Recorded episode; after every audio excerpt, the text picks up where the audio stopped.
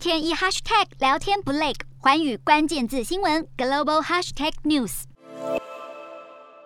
东协缅甸特使巴素坤，他结束了两天的缅甸行，并且在二十三号表示，他已经敦促缅甸军方执政者要节制进攻行动。此外，他也被军政府领导人告知，民选领袖翁山苏姬的审判还在进行中时，因此不能够进行接触。好，巴素坤就表示，他已经寻求缅甸释放包括澳洲经济学家杜内尔在内的囚犯。军政府领袖敏昂莱则表示，他会考虑未来让特使来接触翁山苏姬和其他被拘捕的人。而巴素坤他也在表示，他理解批评者将他本次的缅甸行视为是让军政府合法。化的举动，但他认为这一次的访问是解决危机的一项积极步骤。不过，缅甸的问题很复杂，需要很长时间才能够解决，没有办法在一个主席任期期间就解决问题。